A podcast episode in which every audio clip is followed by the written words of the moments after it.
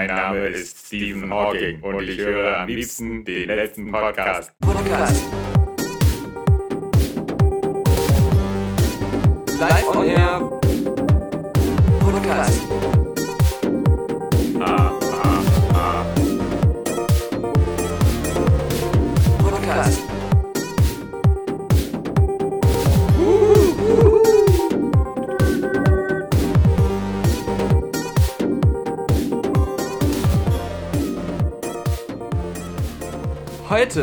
Mein lieber Alexander Vogt. Ja. Es ist kein normaler Podcastbeginn. Es ist ein Naturereignis, es ist ein Moment für die Geschichtsbücher. Es ist ein Monument, den man nicht zu lange hinauszögern sollte, denn sonst schmilzt er. Ja, wie ein Eis in der Sonne. Ich würde vorschlagen, oder eher gesagt eine Nährstange in der Sonne. denn hier siehst du eine Tangermünder Nährstange, Aha. frisch gekühlt okay. und ein kleines Messer.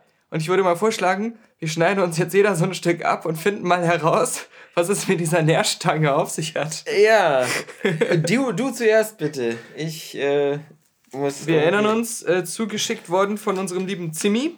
Ja. Dem Zuhörer Zimmi. Oh. Okay, das ist aber kein begeistertes Gesicht. Ich kenne begeisterte Gesichter bei Daniel und das gerade ist sein Schwepps-Gesicht. Ich muss, das, ich muss noch ein Stück essen, um es definieren zu können. Okay. Es ist so, als wenn du ganz viel Mehl, Milchpulver und alle anderen so, so trockenen, proteinhaltigen Pulver, die es gibt, ja.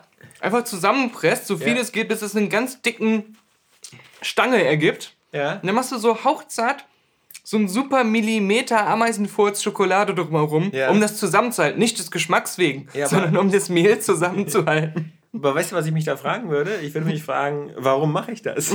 Ja. Denn ähm, was du mir beschreibst, scheint mir nicht sehr lecker zu sein. Ich meine, das heißt bestimmt nicht umsonst Nährstange. Ja. Ich glaube, das wurde irgendwie in den Tangermünder Bürgerkriegen eingesetzt, um die Soldaten mit einer Stange ein ganzes Bataillon wochenlang zu äh, ernähren. Das ist ja auch eine, eine Spezialität mit Tradition. Ja, verstehe. So. Aber aber dein Geschmackssinn ist gar nicht so verkehrt. Mhm. Ich weiß nicht, ob du dir die Zutatenliste durchgelesen hast. Vielleicht mal damals, aber ich, ich erinnere mich nicht mehr so Weil richtig. Äh, neben Zucker, dem Hauptbestandteil, weil es wird ja immer nach der, ah, äh. Nach, nach, der Menge aufgeteilt hier, befindet sich da drin auch Magermilchpulver. Nicht vergessen, ungehärtetes Pflanzenfett. Ja. Wichtig ist ungehärtet, äh, ungehärtet damit ja, es schön pulverig und trocken ist. Ich, ich mag das gehärtete Pflanzenfett mag ich nicht. Sojamehl, sieh mal, ist auch was Gesundes. Du hast das Gefühl, du hast nicht den Geschmack von Butter oder sowas, aber du hast nach zwei kleinen Stücken ja schon das Völlegefühl und das, das Übergebensgefühl von, ich habe hier gerade irgendwie so pure, pures Fett in Überdosis oder so zu mir genommen. Aber immerhin ist das Palmfett gehärtet. Ja, aber du musst dich auch relativ beeilen jetzt, weil ähm, das. Die sind ähm, bald abgelaufen? Nö, na bald, aber in sechs Wochen. Also ewig halten die sich anscheinend nicht. Okay, ja, bis 2017. Äh, ja, was, stimmt, okay. Was, was mhm. komisch ist, weil Magermilchpulver hält sich, glaube ich, 6000 Jahre ja, lang. Ja, sie so. nehmen halt nur das alte. ja. Es muss, muss erstmal gut abgelagert genau. sein, das Magermilchpulver. Also die traditionellen Nährstangen aus Tangermünde dürfen ja. nur mit traditionellem Magermilchpulver aus dem Mittelalter hergestellt werden. Und das heißt, bald gibt es keine mehr. Ja. Echt noch ein kleines Stück. Es, es werden oh. ja jetzt schon Magermilchvorräte angelegt äh, für die Produktion der Nährstangen Jahr 2450. Wird jetzt schon das Magermilchpulver beiseite gelegt. Das ist immer, es braucht eine Generation Tangermünder, um das Magermilchpulver herzustellen, ja.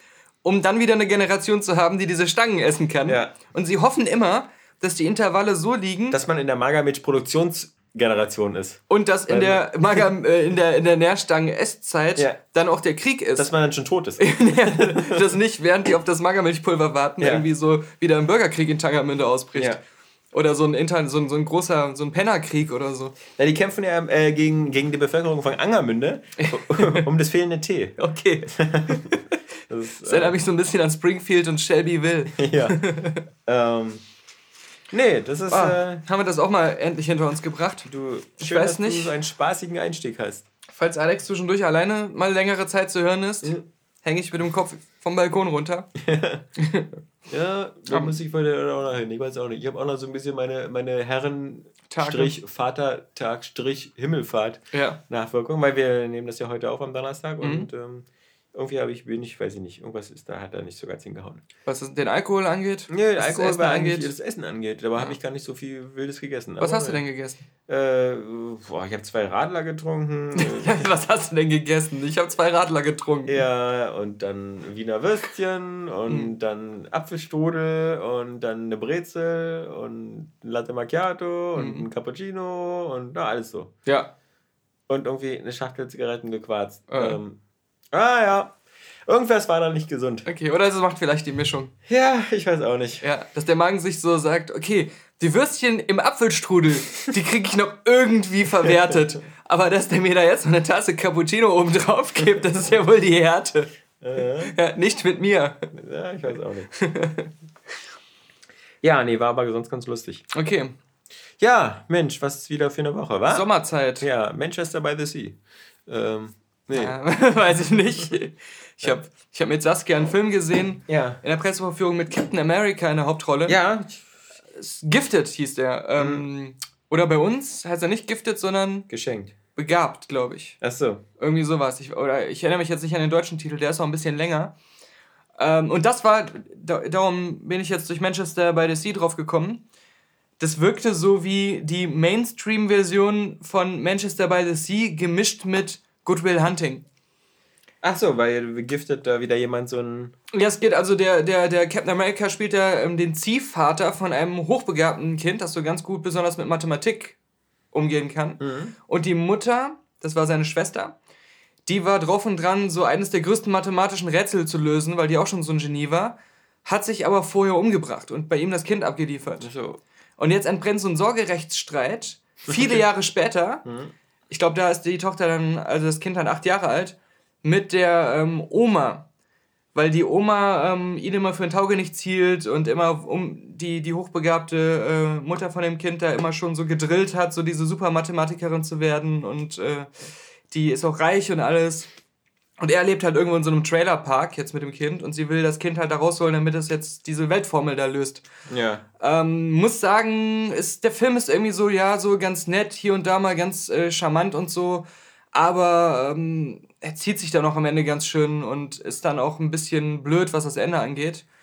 Fühlt, er, sich, fühlt er sich wieder gezogen an oder ist er wieder locker über die Zwei-Stunden-Marke? Ich weiß es nicht mehr, also, keine ja. Ahnung, keine Ahnung. Aber ähm, er ist halt von diesem Mark Webb, der Spider-Man, äh, Amazing Spider-Man, der diese zwei Filme gemacht hat. Und der vorher den 500 Days of Summer. Mit, mit dem Nachnamen kannst du ja keine anderen Filme machen. nee, eigentlich nicht. Ja. ja, das ist halt wieder so ein typischer Film. Ähm, der könnte auch im Fernsehen laufen, im ZDF der, der, der, der trifft so genau diese naja, schon irgendwie ganz nett, aber irgendwie auch. Äh, Übrigens, da die, da, die deutschen, da die deutschen Zuschauer ja, ja. ein bisschen, bisschen im Gegensatz zu den Figuren des Films ja geistig benachteiligt sind, heißt der Film im Deutschen übrigens begabt, ja. die Gleichung deines, die Gleichung ah, ja. eines Lebens. Genau, stimmt. Also damit so noch mehr Informationen drin sind, ja. Wenn du jetzt nur sagen würdest, du begabt, äh, möchte ich nicht sehen. Worum geht's da? Aber die Gleichung eines Lebens. Da denkst du gleich so, oh, oh. da geht's um Mathematik und um eine Gleichung. Oh, das ist aber interessant. Ja.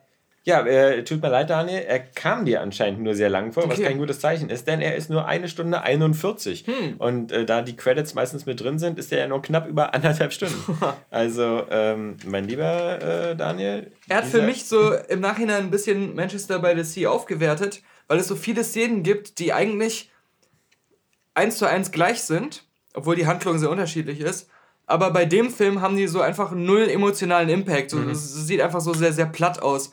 Und bei Manchester by the Sea wirkte das dann immer so wie echt, oh mein Gott, man sieht jetzt so einen echten Menschen, der weint, weil ihm gerade was Schlimmes also. passiert ist und äh, hat so Mitgefühl und fühlt sich selber schlecht, wenn man es sieht. Und bei, bei dem Film mhm. war es jetzt so, hey, Captain America sitzt im Auto und lehnt sich auf sein Lenkrad. Und äh, sind das Tränen oder hat er Zwiebeln in die Augen gerieben bekommen?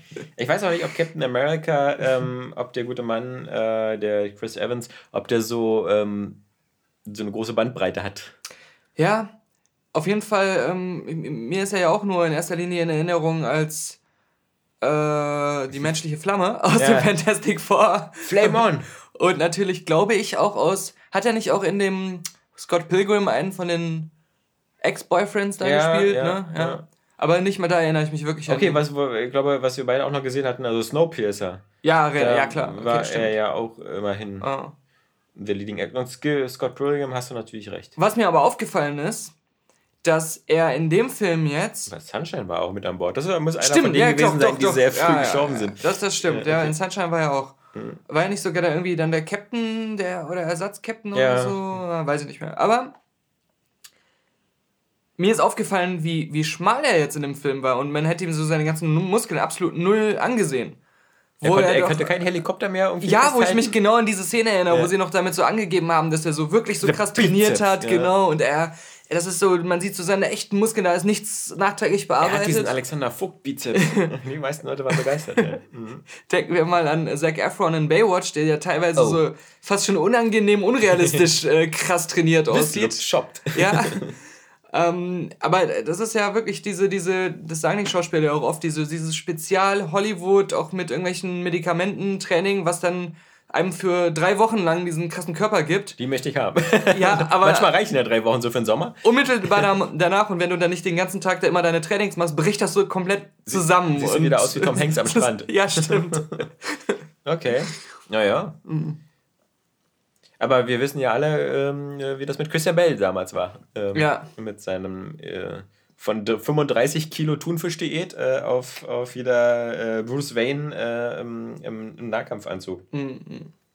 Ja, ähm, ich habe aber auch, äh, ich habe zum Beispiel äh, den, weil wir gerade von Mathematikgenies ja. sprechen, ich habe ich am Wochenende den Film gesehen, Hidden Figures. Ah. Und äh, fand ihn sehr gut. Ja. Oh, und, schlag ein. Ja, also, ja, das, das sehr gut. Das ja. Podcast klatschen. Ja. ähm, nee, der war wirklich äh, äh, ein sehr, sehr äh, empfehlenswerter Film über mhm. die, die, die, äh, die Zeit hat äh, in den 60ern, wo ähm, äh, bei der NASA da äh, farbige Mathematikerinnen waren und da erstmal wieder wie Menschen zweiter Klasse behandelt worden sind und dann aber ähm, zum Glück äh, auch ein bisschen die Anerkennung bekommen haben, sie diese verdient haben. Denn ohne sie wäre vermutlich Amerika nicht auf den Mond gekommen oder zumindest ja. in den Weltraum. Und das Ganze halt eben auf eine sehr, ja wirklich ähm, sehr wie, wie du es damals schon gesagt hast, auf nicht auf so eine, so eine leidensvolle Art, ähm, sondern auf, auf, aber das liegt vermutlich auch daran, dass die drei Hauptfiguren einfach so taffe Frauen waren. Ähm, mm. Das was eben so eine, so eine. Aber halt aber auch so Sachen wie dieser Pharrell Williams Feel Good Soundtrack und so. Ja. Also du hast immer diese, diesen Drive und, und äh, nicht so eine Campiness. Ja, und du hast natürlich auch so, du, du siehst zwar, ähm, wie stark halt äh, die, die, die, die, äh, die Apartheid noch in Amerika eher vorhanden ist, vor allem halt da in dem NASA-Gelände, wo es dann halt eine extra Toilette für Farbige gab und dieser ganze Alltagsrassismus, den alle Mitarbeiter da, äh, ins, insbesondere Herr Kirsten Dunst hat, wo ich immer nur gesagt habe, Gott, ist die alt geworden. Mhm. Äh, äh die, die, die, die, sieht nicht mehr aus wie die Freundin von Spider-Man, die sieht aus wie seine Tante, ja. äh, Hättest du jetzt spielen können ja, bei ja. einem Reboot. Nee, und ähm, da, da, natürlich hat der Film auch den Vorteil, dass eben so eine, dass jemand wie Kevin Costner halt im, im Grunde wieder so die Kevin Costner-Figur spielt. Mhm. Der Mann, der wieder schon Anfang der 60er wieder schnallt, irgendwie halt, das, äh, wir müssen hier was tun. Und also er, er ist ja auch er ist erfunden im ja, Grunde, aber ja. er, er setzt sich zusammen aus so mehreren, die es mir echt gab. Ja. Also beim ganzen Film, das hatte ich ja damals für die Golden Filmkritik recherchiert, ist vieles äh, zeitlich so stark verzerrt, dass es teilweise gar nicht diesen drei Frauen passiert ist. Mhm. Aber ähm, trotzdem so widerspiegelt, was, was, über die Gesamtzeit der NASA in, der, in den Anfängen sich mit vielen Frauen abgespielt ja. hat. Ja, was, was ich natürlich jetzt wieder, wenn du es sagst, äh, ich weiß, ich finde sowas immer kacke, vor allem wenn das dann am Ende ähm, dann auch noch die Originaldamen äh, gezeigt werden, mhm. äh, in dem Alter, wie sie waren, als der Film war und wie sie halt dann, äh, die meisten sind ja schon verstorben, ähm, dann aber halt im Alter aussahen und so. Und ich finde, wenn so ein Film halt so wieder mit sehr realen Personen hantiert und so, dann habe ich eigentlich immer schon den Anspruch, bitte sehr, dass der Film auch ein bisschen äh, näher an der ja. ähm, die waren auch halt jetzt nicht diese, diese krassen Freundinnen ja. und, und, und, solche Sachen. Aber also da ist der Film schon ein bisschen. Ja, er konnte bestimmt auch nicht so gut Autos reparieren. genau, das waren bestimmt auch voll die mathematischen Analphabeten. Ja, genau, die konnten gar, gar nicht rechnen. Ja. Die haben sich da eigentlich nur hochgebumst. Ja. Aber ich, ich war damals, bei der, als ich die Filmkritik geschrieben habe, ich habe es mhm. mitten im Schreiben herausgefunden. Und hatte eigentlich auch das schon so geschrieben, als wenn der Film historisch sehr akkurat wäre. Mhm weil das auch in vielen Filmkritiken, die es schon gab, so stand. Und ich dachte so, naja, die werden das recherchiert haben. Dann habe ich aber vor allem, gibt es eine Seite, die ich sowieso jetzt immer wieder gerne heranziehe, die heißt irgendwie, werde ich auf die letzte Website natürlich verlinken, History, History versus ähm, Hollywood. Ah, ja, ja. ja und da siehst du echt so fast jedem Film, der irgendwie ja. auf was Historischem basiert, so ähm, alle immer so nach dem Frage-Antwort-Prinzip. Zum Beispiel so Schindlers Liste. Ist, ja, stimmt. Äh, es gab mal keinen Holocaust. Aber es gab schon Farbe damals. ja. Das ist, ist so vom Breitbart-News. Ja. Seite. Ja, das ist so. Oskar Schindler war kein Ire. Ja. Auch so äh, der Untergang äh, ist äh, völlige Verzerrung der Tatsachen. Ja. In Wirklichkeit ist Hitler auf äh, in der Stunde seines Triumphs. Äh, Hitler hat sehr gelacht, als er den ja. Film in Argentinien gesehen hat, in einer Privataufführung. Äh, nee, ich war sehr hin und her gerissen, wie ich das jetzt bewerte und ob, ob wie ich das Fazit jetzt ziehe. Aber warum ich dann doch äh, das nicht so schlimm fand, war, dass der Film einfach es steht im Vordergrund die Aussage, die Message ja. und, und die Symbolik, ähm, die funktioniert ja so auf die Art. Und ich weiß nicht, ob das vielleicht dann noch ein langweiliger äh, Film geworden wäre, wo das auch gar nicht so dieser, dieser positive Drive und auch dieses, ja. dass der einen so motiviert, dass man auch mal irgendwas macht. Also ich bin so aus dem Film gegangen, zumindest für, für zwei Stunden ja. habe ich mich so super motiviert gefühlt, auch was Tolles machen zu wollen. Ne? Ja, siehst du, bei mir war das grad, ganz anders. Gerade auf Kinder vielleicht wirkt das dann auch so... Bei mir war das ganz anders. Also ich hatte nach dem Film eher das Gefühl so äh, zu sehen, so krass, was es so viele motivierte Menschen gibt. Ja? Eig weil, Eigentlich muss ich ja gar nichts mehr tun. genau, weil, weil, weil äh, diese, diese, diese Frauen, so wie sie da dargestellt werden ähm, und auch äh, Kevin Costner, wie er dann so die mhm. Leute so motiviert, so, na, wir haben hier diesen Plan, wir müssen vor den Russen in den Weltall und und äh, deswegen, es gibt jetzt keine Wochenenden mehr, wir müssen jetzt durcharbeiten und dann die, die, die eine von den äh, farbigen ähm, äh, ist ja dann so, dass sie dann auch noch unbedingt äh, in der Abendschule noch Kurse belegen will. Und mhm. dann muss sie ja, weil es an dieser Universität eigentlich nur für Weiße zugelassen ist, muss sie sich da auch noch einklagen. Vor allem auch nur und, für Männer. Ja, ja, das außerdem. Ja. Und dann, und dieses Ganze so irgendwie sich so einklagen, die über all diese Hürden gehen, nur um mehr lernen zu können. Ja, da hätte ich gesagt, so, also wäre ich in der Situation gewesen, wenn, wenn wir heute noch nicht auf dem, im Weltraum sein. Mhm. Also, mhm. Wenn, wenn Kevin Costner gesagt hätte, so, ey, wir müssen jetzt hier Blut, Schweiß und Tränen, hätte ich gesagt, ach ja, aber um fünf ist aber auch Schluss. Richtig, ja. Also ja, dann, äh, ja, äh, dann kommt Family Guy im Fernsehen. ja, dann können ja auch mal andere forschen. Aber ja. um, um, um noch auch was zu sagen, äh, viele Sachen in dem Film sind aber auch korrekt. Ja. Und äh, unter anderem, dass sich der ähm, John Glenn ja. diese Koordinaten da nochmal genau. bestätigen lassen wollte von, von ihr. ihr. Ja. Ähm, äh, das ist zwar dann auch wieder ein bisschen ähm, nochmal dramatisiert ja, worden so mit diesem Last-Minute-mäßige. Genau, und, und dieses auch, aber auch während er im Weltraum ist. Da gab es zwar schon diese Komplikationen und so, aber das hat er dann mehr oder weniger selbst gelöst. Also, ähm, Mit seinem Rechenschieber. äh, mir ist das ehrlich gesagt auch, also äh, ich, ich bin ja jemand, der in Mathematik in der Schule auch früh ausgestiegen ist. Also ich glaube schon so ab der 10. Klasse konnte ich der ganzen ja, Sache nicht mehr so folgen. Äh, mir ist das immer noch ein Rätsel, wie, wie Leute sowas berechnen können. Und, mhm. und äh, ich finde das immer lustig, wenn, genauso wie Beautiful Mind, wenn Leute immer so ganz viele Zahlen an eine Tafel schreiben und so und Buchstaben. Genau, so Symbole, die man noch nie genau. gesehen hat. ja. Das war bei diesem Gifted-Film auch wieder ja. so. Und ich denke immer so, das ist ja lustig und so. Ich verstehe kein Wort, ja ja, aber äh, für mich sind alles so Sachen, die machen Computer. Mhm. Ja, dass man aber, dass, dass Menschen sowas kennen, naja. Aber wie gesagt, ein sehr, sehr guter Film. Und dann habe ich mir ja zum Beispiel, ich habe ja ziemlich viel komische ältere Filme angesehen. Also der Hidden Figures ist ja nicht alt, der ist ja gerade erst erschienen, aber mhm. dann hatten wir noch die ganzen Flut der Karibik-Teile, hatte ich ja vor kurzem mit Maxi gesehen. Und dann haben wir ja den, den, den, den letzten da im Kino gesehen und uns da so durchgekotzt. Und dann hatte ich so das, da, da ich, da Maxi irgendwie dann so Piratenfilme mochte, dann war natürlich so, äh, so man kommt ja nicht sehr weit. Äh, es gibt ja nicht so viele. Dann habe ich mir gedacht, so, na gut, dann könnten wir mal einen meiner lieblingsalten Piratenfilme gucken. Und das war natürlich Cutthroat Island, also mhm. die Piratenbraut. Und ähm, den, den gab es zum Glück bei Amazon äh, Prime auch gleich, äh, war der kostenlos mit drin. Ähm, und mal wieder angeguckt, ja. Uh, du hattest den sogar empfohlen, glaube ich, bei unseren Weihnachtstipps. Ja, ich, ich habe den, genau, ich habe den auch äh, irgendwo als DVD, aber nicht mehr als Blu-ray. Bei der Blu-ray gab es ja vor kurzem so eine Neuauflage, die aber, glaube ich, qualitativ genauso scheiße ist wie die DVD, mhm. aber 35 Euro kostet. Wo einer einfach mit seiner ähm, SD-Kamera, nee, HD-Kamera, genau, von, nee, von VHS ja, abgefilmt hat. Genau, und dann äh, in 4K hochgerechnet hat. Nee, deswegen habe ich mir nie geholt, aber ähm, ich fand den eigentlich damals schon ziemlich cool. Der war ja aus dieser Zeit, wo, wo Rennie Harlan da mit Gina Davis ähm, liiert war. Mhm. Und äh, das war ja auch die Zeit, wo äh, äh Long Kiss Goodnight rauskam. Ähm, und ich finde den immer noch super gut. Ähm, ich fand vor allem, das ist halt so erfrischend, wenn du so einen Film mal siehst wieder, äh, dass da ja wieder fast alles practical gemacht worden ist. Ja. Und mhm. deswegen sind die, sind die äh, Kamerafahrten vielleicht nicht immer so ganz dynamisch, aber es gibt halt so zwei große Action-Set-Pieces. Das ist einmal, wo sie äh, mit so einer Kutsche durch, äh, ähm, durch so, so, so, eine Hafenanlage fährt und die wird gleichzeitig von, von einem Schiff von draußen beschossen und hinterher explodiert alles. Und dann, dann gibt es halt zum Beispiel, und das ist wieder das Typische, ähm, was, was du heute so vermisst. Es gibt dann so eine Szene, wo sie irgendwo oben auf der Kutsche drauf ist. Die Kutsche fährt unten durch so eine Art äh, Häuserpassage durch und sie springt dann oben durchs Fenster und dann läuft sie so durch ganz viele so eine, das ist auch, was weiß ich, so eine, so eine Art Friseursalons oder sowas, ja, wo diese Frauen sich da aufpudern. Äh, und auf dem anderen Ende äh, ist wieder so eine Glasfront und da springt sie dann durch das Glas durch rollt sich so, eine, so ein kleines Vordach runter und landet mit dem Arsch genau auf dem Kutschsessel. Mhm. mhm. Und äh, selbst Maxi hat, gesagt, Maxi hat dazu gesagt, so irgendwie, na, die hat aber Glück. Und ähm, ich meinte halt, also ich, ich habe da in dem Moment nur wieder so gedacht, so, das sind so Momente, wo du so denkst, so geiler Stunt. Also den kannst du ja auch nicht so oft machen und dieses Timing so abzusetzen, sich dann, weil du musst ja erstmal durch ein Glas, so dieses Zuckerglas durchspringen, dich abrollen und dann auf einer fahrenden Kutsche landen. Und da denkst du dir so, geil. Und es gibt keinen Moment bei dem letzten Fluch der Karibik-Teil, mhm. wo es auch diese Szene gibt, wo Johnny Depp da irgendwie äh, mit, so, mit so einem ganzen Haus durch die Stadt äh, fährt, das Haus, was da von Pferden gezogen mhm. wird, wo du irgendwie in irgendeiner Weise äh, mitfieberst. Oder, oder, irgendwie. Oder am Schluss, wo sie da in diesen riesigen ozeantiefen Schluchten, Wasser, ja, Triton, Zenton genau, kämpfen. Genau, weil du das alles. Du, weißt wieder, auch, du, du merkst alles, das ist CGI-Bullshit. Und, und du weißt nirgendwo mehr so richtig. Ähm, welche Auswirkungen haben diese Sachen? Ja. Weil der Kampf an sich ist gerade schon so absurd, ja. ja?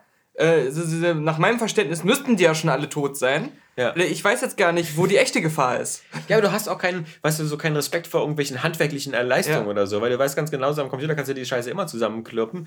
Und, und aber so richtiges Stuntwork ist, ist schon ziemlich gut. Und, und die, die ähm, was du sagtest mit diesen Kamerafahrten, dass ja. die nicht so dynamisch sind, ich finde das ja ja gut. Ja, eben. Selbst wenn ich jetzt bei Mumie sehe, bei dem Trailer, diese Zero G, wir haben das wirklich so gedreht. Ja, aber könnt ihr da nicht einfach mal so eine, eine Kameraperspektive haben? die nicht zu dynamisch ist, weil ich will den Stunt nur sehen. genau. Mir reicht das. Ich will nicht abgelenkt werden von irgendwelchem Movement der Kamera dann noch. Guckt euch das an, wie das äh, Matthew Vaughn gemacht hat bei Kingsman, bei der Fallschirmspringer-Sequenz. Ist mhm. auch sehr viel Bewegung drin und so, aber du, du, hast eben dadurch, dass es echte Fallschirmspringer sind, auch wieder eine andere Dynamik drin. Du kennst und, die Verbindung. Ähm, die Mumie, es ist die äh, ähm, Gazelle aus Kingsman mit, mhm. den, mit den abgehackten Beinen, mhm. die auf den Stelzen da. Und in irgendeinem anderen Film war sie auch drin, aber der, der, der, der berühmte Triple X aus dem ersten Stunt mit dem Motorrad über dem, über dem Dach, das ist halt aus, aus zwei Totalen gefilmt. Und wenn das nicht so lange, wenn du das nicht alles komplett erfassen könntest und sehen könntest, wie, die Größenverhältnisse von ja, dem Haus. Ja, und ich will auch mit dem Auge Zeit haben zu ja. sehen, ob da irgendwo Fäden ja. oder so ein Scheiß ja. sind oder so. Und wenn ich dann Zeit habe zu gucken und den Stunt noch mitverfolgen kann, dann ist es umso geiler. Ja, ja und Piratenbraut auch das, das, das, Gefecht mit den zwei Schiffen am Ende, äh, die gegeneinander kämpfen, ähm, auch mit viel Pyrotechnik und so, wirkt natürlich dann auch umso beeindruckender. Es gibt aber eine Szene, die ist mir nie so aufgefallen, die wirkt da richtig arm. Die werden in der Mitte des Films ausgesetzt auf so Ruderbooten und ähm, dann, äh, dann, dann, dann kommen sie so in so einen Sturm und das, ich dachte, so was Schlechtes habe ich ja noch nie gesehen. Das sind, es sind dann, werden so immer so Nahaufnahmen, wie die in dem Boot sitzen und so Wasser von allen Seiten kommt. Das sind die etwas weiter für entfernten Aufnahmen. Es sind ein, ein Spielzeugboot mit so acht Puppen drin, die, die, die so, die so, also, aber, aber, aber das siehst du so richtig. Ja. Ähm, das ist schon Hardcore-Scheiße. Also das ja. ist so wie so ein bisschen, und dann vor allem, ich hasse ja auch diesen Uralt-Effekt, den haben sie schon damals bei Wolfgang Petersen das Boot benutzt. Wenn du so Modelle hast, dann wirkt Wasser ja immer so vom größten Verhältnis so zu aufgeregt. Also musst du das immer verlangsamen, damit ja. die Wellen so aussehen, ob sie größer sind und so. Und das da auch. Ich versuche mir das gerade alles für meinen Piratenfilm zu ja, ja, merken, wenn ich mit meinen Filzpuppen also, drehen will. Naja, mit Puppen, ich weiß nicht, Daniel, das ist, äh, das ist da schon nicht gut gegangen. Aber die ähm, äh, Effekte, weil ich muss wegen Effekten, genau. Ja bei der Pressevorführung von Baywatch hieß es im Vorfeld, mm. kam da eine Frau nach vorne mm. und sagte, naja, die visuellen Effekte, die sind noch nicht final, ähm, da wird noch was dran gemacht, äh, das also, wird im Hinterkopf behalten. Nee, sie meint hier, glaube ich, auch konkret, irgendwie an zwei Stellen oder so wäre das irgendwie noch nicht so fertig. Ja, genau. Das war, war, wahrscheinlich ihr persönlicher Eindruck, als sie den Film schon mal vorab gesehen hatte. Das kann auch nicht fertig Denn sein. was ich jetzt in allen Reviews höre, selbst ob das positive oder negative ja. sind, ist, die Flammeneffekte ja, besonders genau. in dieser genau. Szene mit dem brennenden Boot ja. sehen ultra scheiße ja, aus, genau. als wenn das wirklich jetzt Saturday Night Live wäre und da schnell einer was mit After Effects so, so ein Praktikant zusammengeschustert hätte. Und sie stehen teilweise mit ihren Plastik-Rettungsschwimmer-Dingern äh, so mhm. mitten im Feuer und also da schmilzt nichts, da hast gar nicht den, den Eindruck, dass da überhaupt Feuer wäre. Ja. Äh, da haben sie uns ein bisschen ver äh, veräppeln wollen, sage ja, ich jetzt mal. Aber das ist derselbe Effekt, glaube ich, der jetzt bei den Filmen jetzt teilweise gemacht wird, wie früher bei den Videospielen. Es wird alles noch gepatcht. Äh. Wenn, wenn, das sind alles Probleme, wenn, wenn der Day One Patch macht die alle weg. ähm, das ist, das und weil wir gerade bei Matthew Warmer, was ich auch nochmal gesehen habe vor kurzem, war mal wieder, und den hatte ich ja auch schon in diversen Empfehlungslisten, aber eigentlich schon wieder komplett vergessen, äh, den äh, Sternwanderer, Stardust. Ja, den, den fand ja, ich auch immer gut. Der ist ja der hatte ich schon wieder vergessen, wie ich so viele vergessen habe. Ist ja der zweite Film von Matthew Vaughn gewesen. Mhm. Äh, auch erstaunlich. So, aber der erste war ja Layer Cake, dann mit Daniel Craig und, und Sternwanderer der zweite und der ist wirklich immer noch super ansehbar. Ich habe den damals gesehen, weil Roger Ebert die volle mhm. Punktzahl gegeben ja. hatte und ich vorher überhaupt nicht den auf dem Radar hatte. Und dann fand ich auch so einfach eine geile Mischung aus ähm, einem schon durchaus modern erzählten Fantasy-Märchen, ja. aber auch mit viel Humor und ähm, einfach so locker, ne? Ja. Also so fast schon wie Fluch der Karibik manchmal ja. auch. Ne? Und eine, eine, tolle ähm, auch tolles Dynamik. Cast auch. Tolle, tolles Cast, ja klar. Michael Pfeiffer gerade und Robert De Niro mhm. sind da besonders empfehlenswert, aber ähm, auch eine, eine, geile Dynamik so, weil der, der Film hat so einen Off-Erzähler, der das Ganze erzählt und dann äh, ist der Film halt benutzt auch sehr oft wie äh, Herr der Ringe so eine Kamerafahrten mit musikalischer Untermalung, mhm. wo du so ranzoomst, Leute durch die Gegend reiten oder so, weißt du, so von ganz weit weg und der, der sieht halt einfach auch sehr, sehr hübsch aus, der Film. Und ähm, das ist wirklich ein, ein, nettes Ding. Man, man kann doch immer froh sein. Muss, man muss, ich finde, man muss bei diesen Empfehlungen vorsichtig sein, ja. weißt du so meinst, weil zum Beispiel, ich habe immer äh, gehört tausendmal irgendwie die Braut des Prinzen. Äh, wer so, ich noch nie gehört. In, naja, der ist in, Amerika ist der immer, gilt der immer so als Fantasy super geheim. Wie heißt denn der? So, ähm, der, der, Princess Bride. Okay. Ja, das ist äh, recht nah übersetzt. Aber es ist. Ist so Ende der 80er, so ein, so ein Ach so, okay, okay, okay. Und ähm, der, der wird da halt immer extrem so unter den Top Ten Listen bei vielen Leuten geführt. Mhm. Weil ich ihn mal einmal angesehen vor kurzem und fand den super lame. Mhm. Ähm, und deswegen, also diese, diese, diese Darlings sind nicht immer so zuverlässig. Ich finde aber also bemerkenswert und, und positiv, dass Matthew Vaughn im Laufe seiner Karriere auch, also teilweise komplett unbegründet, wenn man jetzt mal nur so von Einspielergebnissen oder Bekanntheit ausgeht, ja. immer wieder so diese Chance bekommen hat, mach doch mal was ganz anderes ruhig. Ja, oder? Man, man weiß immer nicht, aber genau, ob er das A bekommen hat oder B, ob er das auch wirklich gefordert hat. Ja, weil, weil ja, er so einer ist, der so. Aber sagt, es ist schon verblüffend, ja. wenn du dir die Filmografie anguckst, ne? Ja. Mach doch jetzt mal sowas, so, oder? Ja, vor allem so nach Layer Cake, der so, sagen wir mal so, auch so Guy Ritchie-mäßig war, dass du dann eben auch wieder so ein, so ein, so ein, so ein Fantasy-Projekt bekommst und, und da auch so dieses Selbstbewusstsein hast. Und der war ja auch vielleicht gerade mal Mitte 30, dann, naja, okay, ich nehme mal hier Robert De Niro als, als schwulen Piraten mhm. und, und Michael Pfeiffer und das so, das ist schon, schon ganz ordentlich. Ja, ja. Und da ist ja ähm, der äh, Henry Cavill, der Superman, auch in seiner Nebenrolle. Äh, den erkennst du da auch gar nicht. Ah, okay. der, ist, der, ist, sozusagen der Gaston so ein bisschen so. da in dem Film. Äh, da gibt es ja so, so einen Nebenbuhler, der da die Freundin von ihm haben will mhm. in dem mhm. Dorf und das äh, erkennst du kaum, aber ja. das ist Henry Cavill, ja. Tja, so fast, äh, Guy, Guy Ritchie ist jetzt so der Anti-Matthew Vaughn geworden ja. mit seinem äh, Vollflop, aber wo ich auch sagen muss, echt so zurecht, weil ja ähm, da äh, herrscht auch äh, mal wieder erstaunliche Einigkeit, glaube ja. ich. Also ich, außer ja. vielleicht Harry Knowles. wenn man, wenn man so, so, so King Arthur sieht ja. und ähm, ohne zu dem Schluss zu kommen, der wäre besonders scheiße, weil das ist er ja noch nicht mal, aber das ist eine unverträgliche Mischung, bei der mhm. man sich einfach nicht vorstellen kann, dass es mehr als eine Handvoll die selber nicht wissen, warum, mhm. gefallen könnte. Also du sitzt da und du rätselst echt, wer, wer soll da die Zielgruppe oder das Publikum sein, dem das gefallen soll. Also diese Mischung. Und, ähm, und dann ist der so teuer. Ja. Weil, weil wenn, gerade wenn ein Film so teuer ist, dann denkt man sich doch, äh, da legen die besonders Wert drauf, dass es möglichst vielen Leuten die müssen, mundet. Die müssen natürlich vor allem äh, das viele Geld investieren für die Bodyguards, die Jude Law von den Jude Dudes versuchen Stimmt. abzuhalten. Ja. Leute wie wir, die ihm immer wieder auflauern. Die und, da extra äh, hinreisen. Ja. Privat. Ja. ähm, ja, klar. Aber das Ding ähm, ist, das glaube ich, könnte auch mal wieder so ein, so ein Film sein, der wieder jemanden Karriere, aber ganz schön äh, runterzieht. Weil, also Guy soll ja jetzt Aladdin ähm, Live-Action machen. Das, das ist ja schon vorher attached gewesen. Genau, ja. Wo jetzt aber viele sagen, ja, bitte nicht. Die attached, ja. ja. seit King Arthur ähm, bin ich auf einmal nicht mehr so heiß auf äh, Aladdin. Hauptsache, er spielt da irgendeine Rolle äh, für Johnny Depp. No, das, das, da, Johnny Depp ist ja jetzt wieder der Invisible Man. Das ist eine gute Rolle für ihn, weil da muss er nie am Set sein. Das muss er nicht am Set sein. so haben sie ihn ja schon bei dem Set von der äh, Flut der Karibik genannt. ja. Irgendwie The, the, the Drunken uh, Pirate oder? Genau, nur, du musst nur da sein in Szenen, in denen du auch besoffen bist. Ja. Also das wird ja kein Problem Wir machen das wie ein Animationsfilm, du kommst einfach nur ins Booth hier und nimmst irgendwelche Texte auf. Äh, ja. Stell dich mal hier auf das fahrende Haus. Mhm.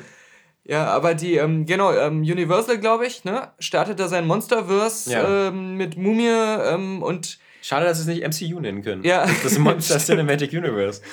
Aber ähm, es ist ja jetzt klar, dass im, in dem Mumie-Film, also Tom Cruise soll aufgebaut werden als so, eine, so ein Ersatz irgendwie für Quartermain, dessen Rechte sie aber irgendwie nicht haben. Ja, äh, was, was aber auch so der, der, der, der 80er Jahre Indiana Jones für Arme ist, ja. finde ich, den, den, den fast nie einer irgendwie auf dem Radar hatte. Genau. Da fand ich ja schon eher diese Auf der Jagd nach den grünen Diamanten oder so mit Michael mhm. Douglas, die beiden mhm. Filme. Die, die hatten ja, also ich muss sagen, ich habe Quarterman nie gesehen. Aber das, hm. also das hat für mich auch. Ich weiß nur, dass es so ein arme Leute Indiana Jones ist. Vielleicht tue ich dir noch zu Unrecht. Aber warte, wenn ich mich nicht falsch erinnere, in diesem unglaublich. Nee, die, die, Sup die Superliga der Gentlemen, wie ist nochmal? Die un. Ja, ja, ja. Die, die, die, die, die unbeschreibliche. Liga der Außergewöhnlichen. Die Liga der Außergewöhnlichen Gentlemen. Ja. Hatte da nicht sogar Sean Connery den gespielt? Hm. Sollte er das nicht sein? Ich weiß es nicht mehr. Aber die, die Quarterman-Filme spielten die nicht so irgendwie so in der Jetzt, also mehr. Ja, aber da hat ja dieser Gentleman-Film eh draufgeschissen. Ja, das stimmt. ja, äh, aber auf jeden Fall, ähm, Tom Cruise soll jetzt aber so eine, so eine Art einfach Ersatzfigur dafür sein, der dann auch in den anderen Franchises auftaucht. Deswegen versuchen sie ihn jetzt wie so einen Superhelden aufzubauen mit Spezialfähigkeiten. Ja. Der dann halt nicht nur in dem Mumie-Franchise äh, so, so als Hauptman rumläuft. Und ähm, der Russell Crowe spielt Dr. Jekyll. Auch schon im Mumie-Film. Da ist er ja schon drin. Mhm. Ähm, die Mumie selbst halt, diese, die Frau da, die soll auch in ähm, weiteren Filmen dann noch auftauchen. Dann äh, Javier Bardem ist äh, Frankenstein. Doktor Frankenstein. Ja, schon wieder. Ähm, oder soll er das Monster spielen? Ich bin mir gerade nicht sicher, aber ich glaube, naja, werden wir noch herausfinden. Johnny Depp, Invisible Man und wer noch? Noch irgendein Schauspieler. Mhm. Spielt auch noch, noch einen von diesen. Da haben sie schon so ein Gruppenfoto gemacht. Ähm, ich weiß nicht, wie schnell dieses Gruppenfoto verschwindet, wenn die Mumie ja doch nicht so ein großer Erfolg wird. Müssen wir mal abwarten. Ja? Also äh, nur mal als, als, als Live-Fact-Check, du okay. hast äh, vollkommen recht. Also Alan Quarterman äh, mhm. ist immer die Figur und das ist die Figur bei den komischen äh, aber die auch hier irgendwie so in nicht so ähm, ja. man hat nicht das Gefühl, dass äh, die das auf repräsentativ ist. gewartet so. haben. Also super schlechtes äh, äh Rating. Ja, ich habe. Ähm, oh, vor kurzem habe ich bei Stephen Colbert wieder ähm, äh, Miss X äh, Affleck gesehen, Jennifer Garner und so. Ah. Die ist auch so eine, oh Gott, die wird aber auch wirklich, die finde ich ist für mich dieselbe Liga äh, wie Michelle Hunzinger. Ähm, die, die sind schon locker über 40, mehrfache Mütter und die sehen einfach so knuddelig aus. Äh, äh, man möchte sie am liebsten auf den Boden werfen und nach äh, jeder Art äh, beglücken, ja. die, die, sie von einem fordern. Also, das ist wirklich. Mach das doch. Ja, weiß ich nicht. Ich glaube, bei, bei dem zu Boden werfen gehe ich, ich dann schon zu Boden vorher, bevor irgendwas anderes passiert. Ähm, Let ja. Letztens zappe ich so durchs Fernsehen und dann äh, komme ich auf Pro7, ich weiß gar nicht, wie das hieß, Pro7 Max, ist es ein Sender? Mm, kann so sein, ein ja. Seiten Pro7 Sender. Ja, ja. Da lief den ganzen Tag die schrecklich nette Familie. Ja. Und ähm, das, äh, das äh, äh, Prequel zu Modern Family. ja, genau, stimmt. Und da fiel mir erstmal wieder auf, dass ähm, ja die, die Nachbarin da, Marcy, ja. ja sehr unterschiedliche Männer hatte, hatte ich ja. schon wieder vergessen. Ja, aber also, in dem Moment, also sie hatte halt ist, äh, Steven, uh äh, das war der, glaube ich, nur in der ersten Staffel, der Dunkelhaarige. Uh genau. Äh, und dann kam ja der Fotograf von Loveboat. Ähm, Jefferson? Jefferson? Jefferson so, genau. Darcy. Jefferson Darcy. Da hieß sie ja Marcy Darcy. Ja, ja. Genau. Und, und der kam schon ab der zweiten Staffel okay. und war dann die ganzen äh, nächsten zwölf Staffeln mit dabei. Okay. Der, der erste Mann war aber viel cooler, Aha. der Dunkelhaarige, weil der hatte so einen trockenen Humor. Ähm, Jefferson war halt auch immer so ein bisschen dumm. Ja, genau. Gut aussehen, ja, dumm. Ja, ja, ja, In der Folge, die ich gesehen habe, da war Jefferson nicht dabei. Mhm. Äh, ich habe nur mit Verblüffen wieder festgestellt, dass der auch in äh, bei, bei, bei, zahlreichen anderen Serien vorher mitgespielt hat, die aber hier nicht so bekannt sind. Mhm. Bei Loveboat. Ja, genau. Da war der Fotograf.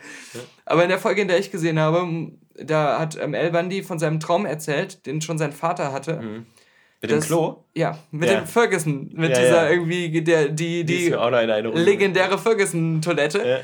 Und dann direkt mal recherchiert und festgestellt, dass es sie natürlich tatsächlich echt gibt. Und Jeder König braucht einen Thron. Ja, richtig, genau.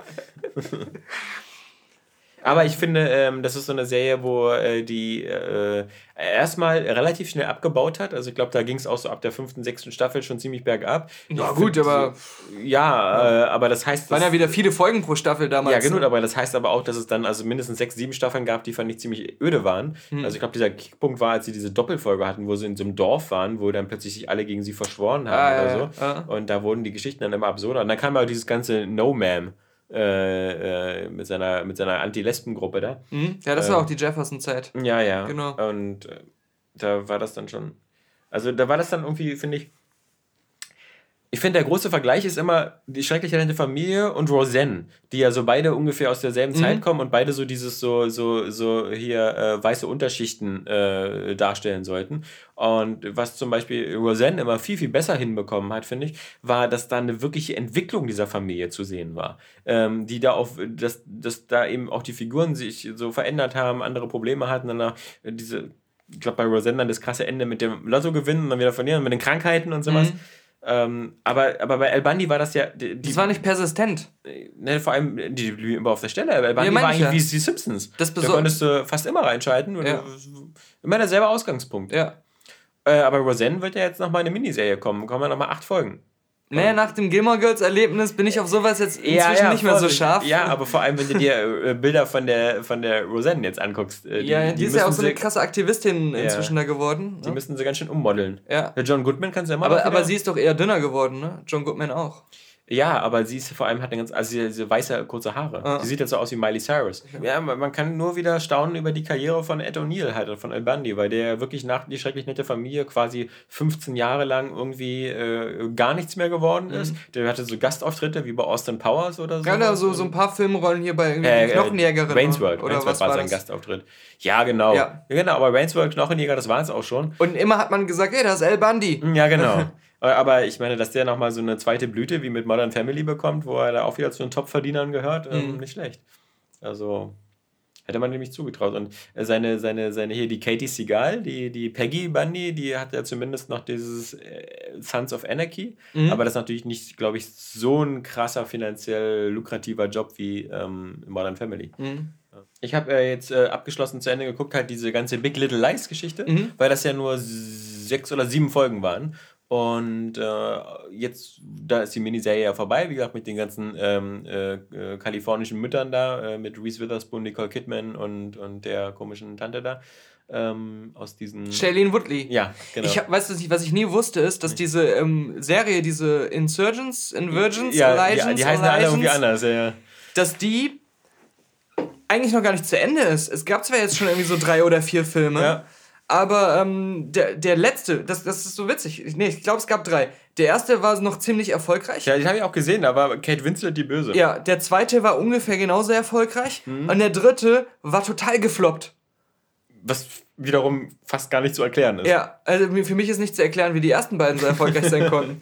Und dann ähm, haben sie die Idee gehabt, das als äh, TV-Serie zu Ende zu bringen. Und hat ja. Shailene Woodley gesagt, äh, TV mache ich nicht. Oder mhm. Serien und so. Da habe ich nicht für unterschrieben. Mhm. Und dann äh, ist es halt gestorben, mhm. dieses Projekt, wo man dann jetzt so drei Filme hat, aber es wird dann einfach nicht mehr beendet. Ja. Jedenfalls ist ähm, die, die Serie mal wieder eine, eine gute äh, Serie, äh, vielleicht auch so für weibliches Empowerment und so, denn mhm. im Grunde ist ja einer der, das größte Problem in dieser Serie ist ja der Alexander Skarsgård, der ja so einen ähm, äh, brutalen Vater spielt, der äh, Nicole Kidman andauernd vermöbelt mhm. und äh, das immer mehr eskaliert und, und das ist so das, das Hauptthema und äh, dann geht es dann eben auch darum, ob sich diese, diese Brutalität eben auch an die Söhne vielleicht vererbt oder so und, ah, und okay. ähm, das ist da ganz spannend gemacht, ähm, weil die eine, die, die aus, die Michelle Woodley? Ne? Shailene Woodley. Shailene Woodley, die hat ja, äh, die ist vergewaltigt worden und zieht aber natürlich dann, hat ihr Kind trotzdem großgezogen. Also das ist ja dann der Siggi heißt der, der ist dann erst acht Jahre alt. Und äh, da hat sie natürlich auch Angst, weil der an der Schule angeblich sagen, welche, der hätte andere Kinder gehauen, ob der jetzt vielleicht so genetisch schon so eine Aggression drin hat. Deswegen zweifelt sie immer, weil Siggi immer sagt, so, er hat nichts gemacht und, und sie weiß natürlich, wer sein Vater ist. Und äh, ist dann immer so ein bisschen im Zwiespalt, aber das wird alles ziemlich gut aufgeklärt, sehr befriedigend. Äh, am Ende wieder Power für die Frauen und. Ähm ich erinnere mich an einen äh, Fall, der recht bekannt war. da hatte eine Familie einen Adoptivsohn, mhm. auch von Baby an, glaube ich. Mhm. Und der war immer der Einzige in der Familie und die hatten noch mehrere leibliche, echte Kinder. Echte Kinder. Mhm. Ähm, der war der einzige in der Familie, der ständig durch aggressives Verhalten auffällig geworden ist mhm. und dann noch äh, nachher immer äh, Straftaten begangen hat, ins Gefängnis musste. Und ich glaube, das ging und dann. Eine Spermaklinik aufgemacht hat? Weiß ich nicht. Das wär, okay, das ist ja nochmal ein anderer Twist. Nee, aber ich weiß nicht, ob es bei ihm sogar am Ende um Todesstrafe oder lebenslänglich ging, weil er irgendjemanden umgebracht hat also, oder so. War keine deutsche Geschichte. Aber die haben halt versucht, irgendwie ähm, das zu beweisen eben, dass er ähm, genetisch vorbelastet war, weil mhm. er hat dieselbe Erziehung genossen, dasselbe, ähm, Wie die genauso anderen. aufgewachsen, auch jetzt nicht irgendwie in schlechten Verhältnissen, aber hat immer dieses krasse Verhalten an den Tag gelegt und äh, was sich niemand erklären konnte.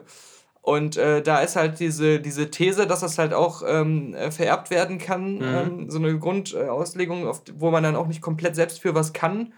Ähm, ich weiß nicht, ob das inzwischen geklärt ist, ob das stimmt oder nicht, aber das wurde dann ganz lange debattiert, ob das jetzt äh, bei dem Fall dann berücksichtigt wird oder nicht. Mhm. Ja, das ist äh, zumindest auch Themen, die Big Little Lies auch ganz gut anspricht. Und ich meine, man muss ja trotzdem sagen, dass, ähm, obwohl das nur äh, sechs oder äh, sieben Teile waren, hätte man das vielleicht auch mit vier oder fünf hinbekommen. Also es gibt so ein, zwei Teile, wo so fast gar nichts passiert.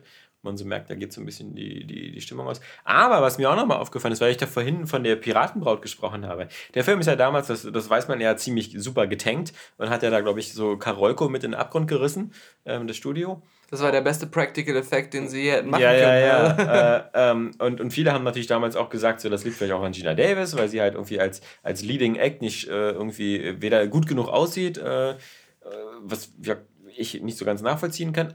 Aber man muss sagen, der, der, ähm, dieser Film und natürlich Long Kiss Goodnight, dafür, dass sie aus der Mitte der 90er kommen und was natürlich auch daran liegt, vermute ich, dass du, wenn du als Gina Davis mit dem Regisseur verheiratet bist, ähm, dann ein, ein anderes Mitspracherecht hast. Aber, aber diese Filme äh, benutzen die weiblichen Hauptfiguren mit einer totalen Selbstverständlichkeit.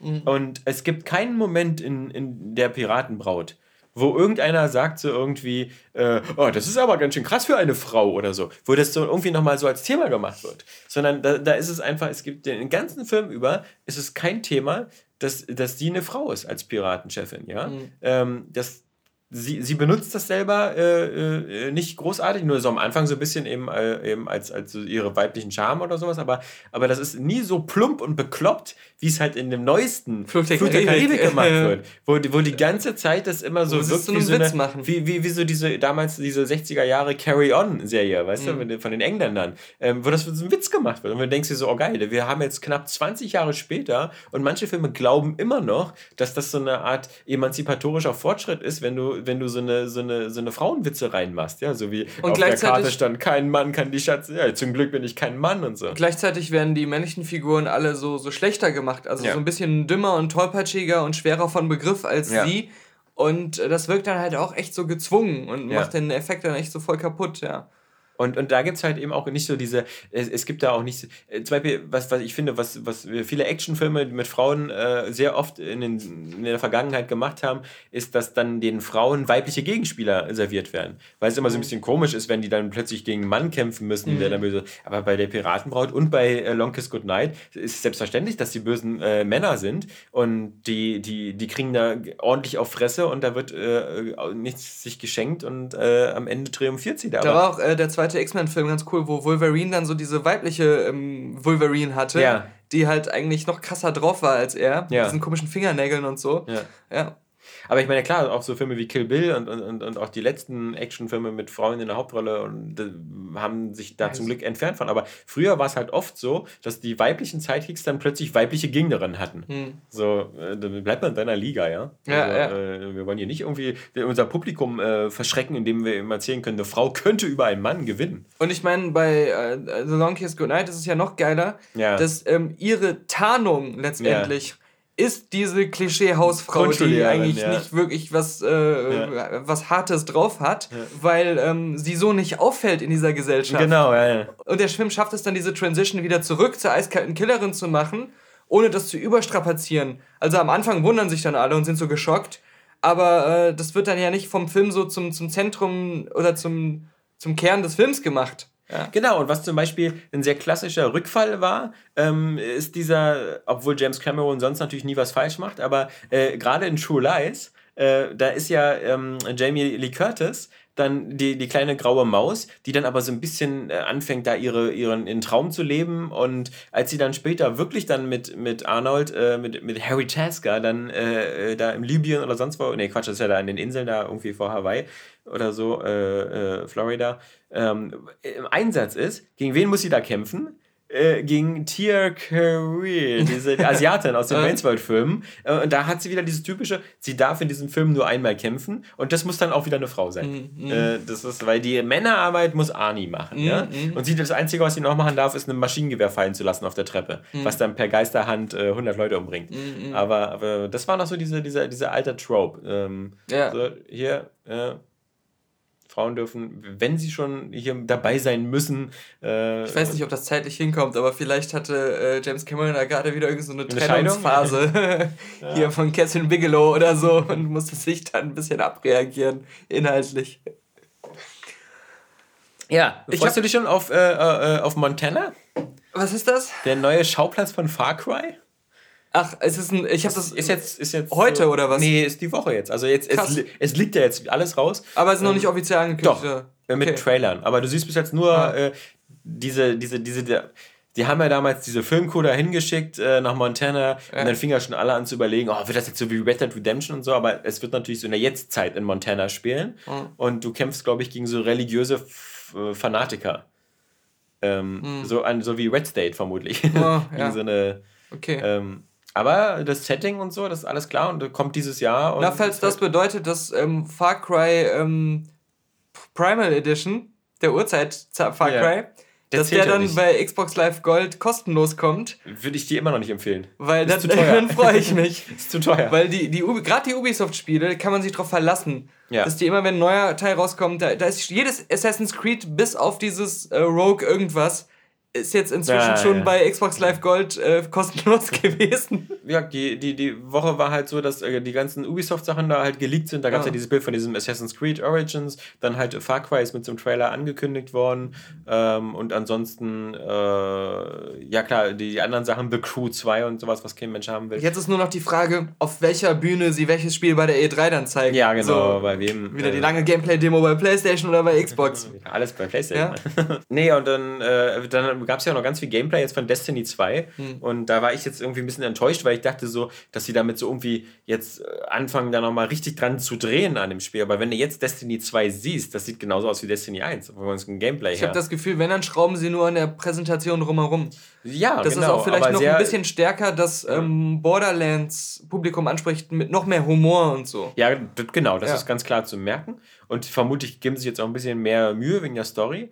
Aber ähm, das Gameplay und so, die ganzen HUD-Elemente, die sehen wirklich sehr, sehr ähnlich aus.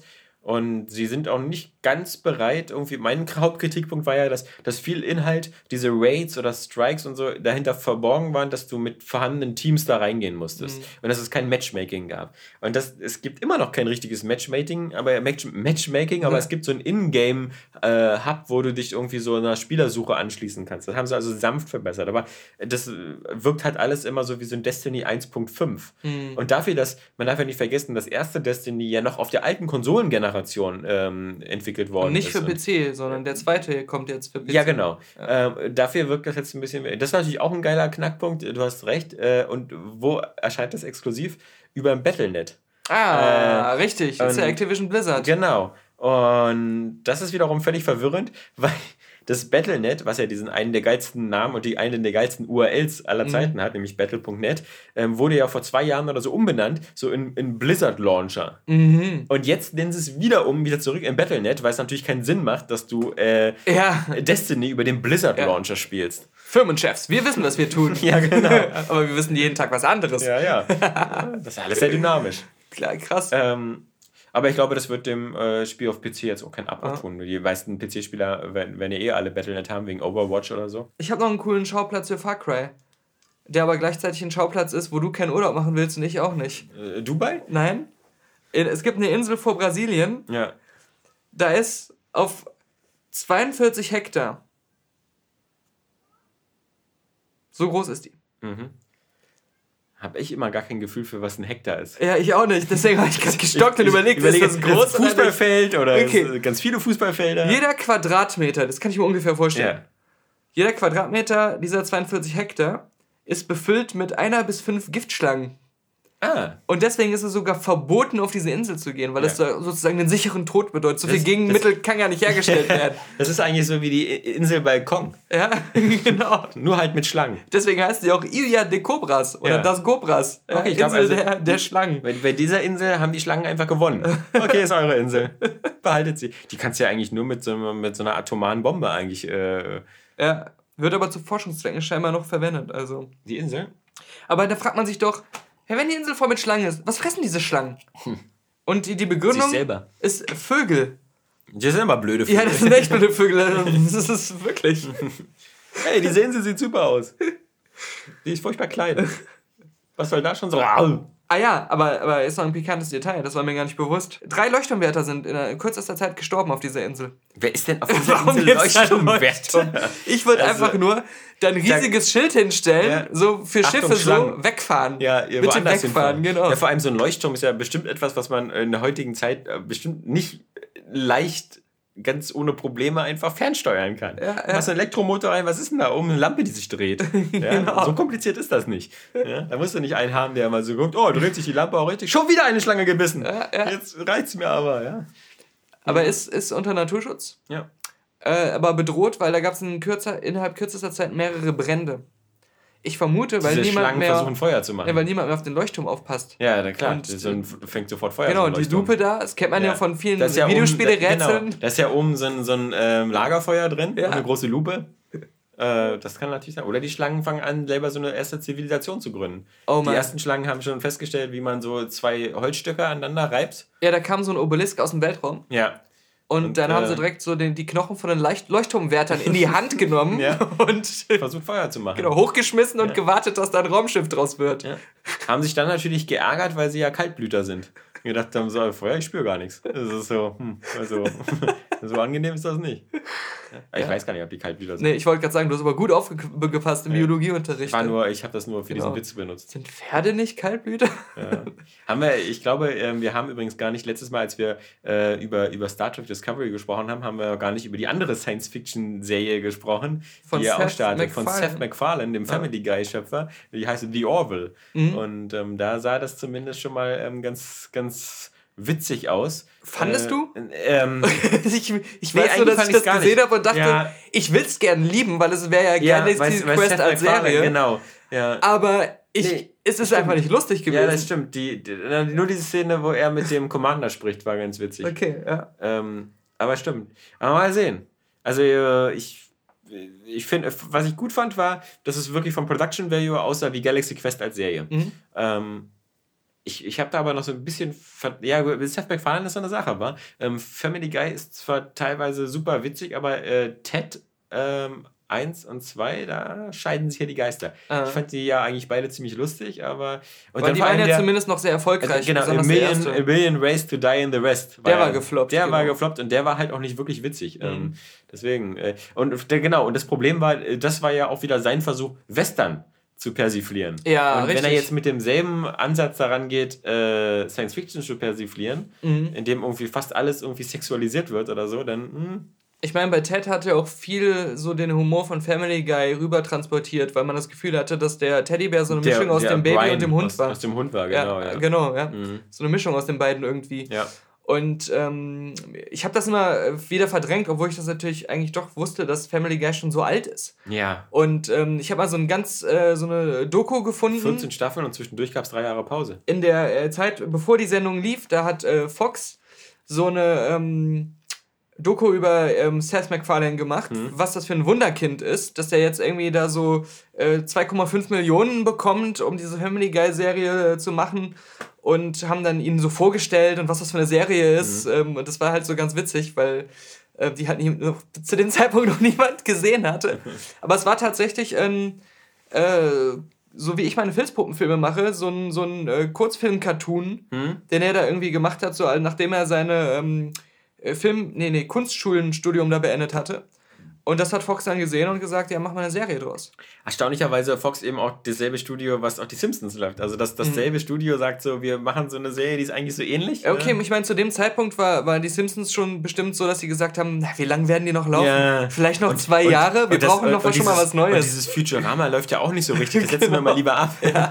Äh, zu dieser Serie nochmal Galaxy Quest Serie. Es war ja echt so, dass eine Galaxy äh, Quest Serie eine offizielle geplant war. Okay, das wusste ich zum Beispiel nicht. Und dass dann wirklich der finale Sargnagel äh, der Tod von unserem geliebten Alan Rickman war. Okay. Und äh, dann alle Beteiligten so gesagt haben, nee, nee, nicht dann nicht mehr, weil es war so geplant, dass in der Pilotfolge noch die ähm, Schauspieler aus dem Kinofilm drin mhm. sein sollten und dann den Staffelstab dann übergeben yeah. sollten an diese andere Crew, die dann in der Serie das machen würde. Und ähm, alle, also es war nie so konkret, dass es da schon richtig so Drehbücher gab, aber ähm, alle, die an dem Film beteiligt waren, haben immer wieder drüber geredet und haben, äh, auch Sigourney Weaver hat immer wieder mal so gesagt, mhm. wenn das äh, konkret wird, dann bin ich da nicht abgeneigt und so. Ich bin auch nicht abgeneigt, in 580 Avatar-Sequels ja. zu spielen. Oder jetzt in dieser komischen äh, Netflix-Marvel-Kombo-Serie, ja, wo sie auch drin ist. Legend, ja, irgendwie genau. Ah. Diese, diese, diese äh, Justice League für, für Marvel-Figuren genau. aus dem Serienuniversum. Ah. Die Schmalspur-Avengers. Ja, genau, genau. Wo man sich wieder fragen wird, wo sind die Avengers? Ja, warum ruft ihr nicht, einfach, warum ruft ihr nicht einfach die Avengers? Ja, der neue Spider-Man-Trailer. Ähm, uh, äh, ja, äh. Ist witzig, da gab es zwei, International ja. Und, ja. und American. Und der International war ein bisschen besser, mhm. weil der fing erstmal an mit äh, diesem Footage ja, was so aussieht aus, aus Avengers, äh, genau. also aus Captain America Civil War, genau. Äh, vom Flughafen. Wie er dann, bevor er, er seinen Auftritt hat, schon mit dem Smartphone seinem Kumpel irgendwelche Snapchat-Videos schickt. Ich bin jetzt gleich. Oh, ich, ich muss jetzt los. Genau. Sein Einsatz, ja, ja. also das, all diese Sachen zeigen halt, finde ich, wirklich eine, eine ein krasses Maß an, an Verzahnung mit, dem, mit, den, mit den anderen Marvel-Filmen, dass der halt, und das ist vermutlich das Beste, was Sony machen könnte, ähm, dass der halt komplett wirkt wie ein offizieller Teil eben des äh, MCUs. Also Leider scheint es Sony zu stinken, ja. denn Sony hat ja schon jetzt mehrfach gesagt, äh, Leute, das wird Wir jetzt, möchten keinen erfolgreichen Film haben. Das wird jetzt für zwei Filme lang. Ja. Äh, ist der Deal. Und dann mhm. machen wir das wieder alleine weiter. Ja, ja. Und das gute, haben sie jetzt. Gute Idee, Sony. Ja, genau. Ja. ja. Also die, gerade diese Amy Pascal, die da noch involviert ist, obwohl sie ja bei Sony jetzt nicht mehr der Chairwoman ist. Mhm. Aber diese Spider-Man-Sache, da ist sie halt noch voll drin. Mhm. Und sie hat auch gesagt, so irgendwie mal, das findet man auch einfach bei YouTube, dieses Interview Ey, das ist eine wundervolle Sache, dass da zwei Studios so zusammenkommen, um gemeinsam was zu machen. Das yeah. passiert nur ganz selten yeah. und wird jetzt auch hier nur zwei Filme lang so gemacht und dann wahrscheinlich nie mehr. Yeah. So ein Schwachsinn. Und äh, dann natürlich schon die News. Gerade mit dem Track Record von Sony in letzter Zeit. Ähm, hier Venom. Mm, Tom Hardy wird Tom Venom Hardy. spielen, äh, Spin-off-Movie. Und der Bösewicht im DC und Marvel-Universum. Venom? Ja, nee, ähm, Tom Hardy. Achso, ja, ja, klar. Bane, und, Bane genau. Und bei Venom wird er ja auch wahrscheinlich die ganze Zeit sein Gesicht zu sein ja, mit irgendwas. Eine Maske haben, ne? Aber äh, das, das sehen halt viele so als Indikator dafür, warum Sony jetzt auch Marvel nur so wieder als Kickstart benutzen will und mhm. jetzt nicht dauerhaft im Marvel-Universum bleiben will mit Spider-Man, weil sie es sonst schwer haben werden zu erklären, warum sowas wie Venom oder die sechs anderen Filme, die sie schon in Planung haben, mhm. jetzt nicht mehr im Marvel-Universum sind, warum da nicht die Avengers auftauchen, warum da nicht Tony Stark präsent ist und so. Mhm. Und äh, dass sie da jetzt so mit ihren Drehbuchideen ein bisschen Probleme bekommen. Ja. Und wenn man, ja, mal gucken. Aber der Hauptdarsteller von Spider-Man ist ja jetzt auch angekündigt worden, ist Nathan Drake im Uncharted-Film. Ja, stimmt. Bisschen jung. Ja. Also das nee, halt, halt, halt, halt. Er spielt den Jungen. Ach so. Also das, das, das, das scheint sich ah. ja, also das äh, scheint ja fast der, der Story von Uncharted äh, 4 zu ähneln, wo du auch manche Abschnitte als Junger okay. spielst. Und soll, Weil ich habe das jetzt so verstanden, dass es nur den Jungen geben wird ja, in dem Film. Ich habe so verstanden, dass es so zwei Figuren gibt. Aber es kann sein, dass du recht hast und dass ich das nur überflogen habe, weil ich so dachte, so, das passt ja gar nicht. Also ganz, ganz im Gegensatz zu der coolen Neubesetzung halt eben von, von Lara Croft, mhm. die, die ähm, ja richtig gut darin aussieht. Äh, Alicia Vikander? Mhm, natürlich, ja, genau. ja klar. Ja, also die, das war schon. Wo sie ja auch einfach das aktuelle, die aktuellen Videospiele dann versuchen ja. zu adaptieren mehr. Mhm. Aber das war halt, äh, trotzdem interessant, dass Sony die Woche, in der der neue Spider-Man-Trailer kommt, gleichzeitig so nutzt, um auch zu signalisieren, aber wir machen das wir schon. Euch nicht ja, genau, ja. ja. So, und dieser Spider-Man-Schauspieler, der gehört ja. uns. Ja, ja. Das, das ist wie in den, wie in den 30ern. Ja, die, die Schauspieler müssen bei den Studios bleiben. Und bei den aktuellen Trailern habe ich auch ganz krass gedacht, gut, da kann man immer sagen, äh, Spidey war auch immer schon so, aber es wirkt trotzdem sehr wie Deadpool. Diese mm, Dauerkommentare ja, ja, ja. und die Art des Humors und, und, und auch so irgendwie die Machart, das ist, ist so ein bisschen aber sie, ich glaube, sie feuern auf allen Zylindern Fanfiction, weil das hast du ja bestimmt auch mitbekommen, ähm, dass der, der ähm, Michael Giuliano, ähm, der den Soundtrack macht, ja auch das Original äh, 70er Jahre TV-Thema, dieses D, D, D, D, mhm. D, D, dann auch noch mit einbaut äh, in, in die Filmmusik. Also das ist wirklich wieder so Fanservice auf, auf allen Rohren. Mhm. Deswegen glaube ich, wird der, wird der als Spider-Man-Film ziemlich gut funktionieren. Und, und viel, gerade nach den beiden beschissenen Amazing Spider-Man-Filmen, Film äh, viele Leute wieder sagen so, ja, sie haben das Spider-Man-Franchise gerettet. Äh, dass Sony daraus dann am Ende wieder nichts macht, ähm, das ist eine andere Geschichte. Und, und ich, äh, was, was auch noch rausgekommen ist, was, was mich immer noch in meiner Vorfreude zumindest immer noch positiv stimmt, ist dieser finale Movie-Trailer gewesen von Valerian. Da ist zwar ja. allerdings nicht sehr viel Neues zu sehen, aber ich, ich weiß nicht, ob es alleine schon nur an Cliff Owen liegt oder so, aber in seiner Mini-Rolle. ähm, aber der hat irgendwie, der wirkt der hat so einen positiven Charme. Ich, ich meine, Luc Besson traue ich immer ja.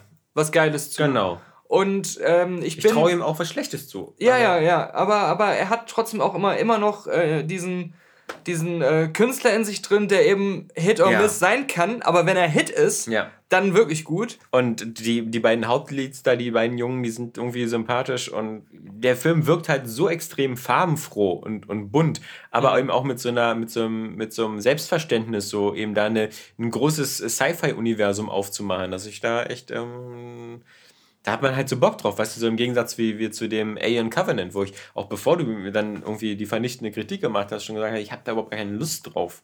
Und, und, mir war was aufgefallen wieder im Nachhinein, als ich nochmal über Ridley Scott nachgedacht habe, weil er ist ja immer noch kein schlechter Filmemacher. Nee. Viele, auch bei Alien Covenant, viele Aspekte des Filmmachens an sich sind wieder typisch Ridley Scott geil. So, gerade was das Visuelle angeht. Vielleicht nicht die Alien-CGI-Effekte, aber auch so die, die, die Gestaltung einfach. Aber dann der Gedanke, dass sowohl Alien als auch Blade Runner keine Ridley Scott Stoffe waren. Ja. Sondern die gab es sogar als Filmprojekte schon bevor er da ähm, attached war. Sondern mhm. äh, die Studios wollten schon vorher diese Philip K. Dick Geschichte machen. Die wollten vorher schon, äh, es gab auch schon Drehbücher, ähm, Alien machen. Ähm, das wurde schon überall rumgepitcht und so. Giga hat massiv viel Einfluss während der ja. Dreharbeiten noch genommen. Das, das weiß man ja sowieso. Aber es ist nicht so, dass Ridley Scott selber als Autor eine Idee hatte ist damit zu den Studios gegangen und hat gesagt, ich habe da diese Vision, ich will das machen, vertraut mir. Ähm, sondern er kam auch später erst dazu und hat das dann noch mitgestaltet und maßgeblich ja. in die richtige Richtung gelenkt. Aber ich finde, oft macht man, gerade bei ähm, legendären Regisseuren von früher, hat man den Trugschluss, das wären automatisch auch gute Geschichtenerfinder und die ja. hätten eine tolle Fantasie. Ja, ja, ja. Und äh, das, das irgendwie so viele Jahre später meint man das dann immer und sagt so, hey, mach uns mal noch erfinde mal, wie es weitergehen könnte oder was vorher geschehen sein könnte. Ja, und ich, was man halt der Sache, glaube ich, auch anmerkt, ist, dass ja bei ihm so viel gekränkter Stolz drin ist, anscheinend, mhm. dass er glaubt, irgendwie, also seine Idee für Alien war ja so eine Art Haunted House im Weltraum, äh, so, so, so ein Grusel-Thriller ähm, aber nicht so die große Sci-Fi oder schon gar keine Action-Geschichte.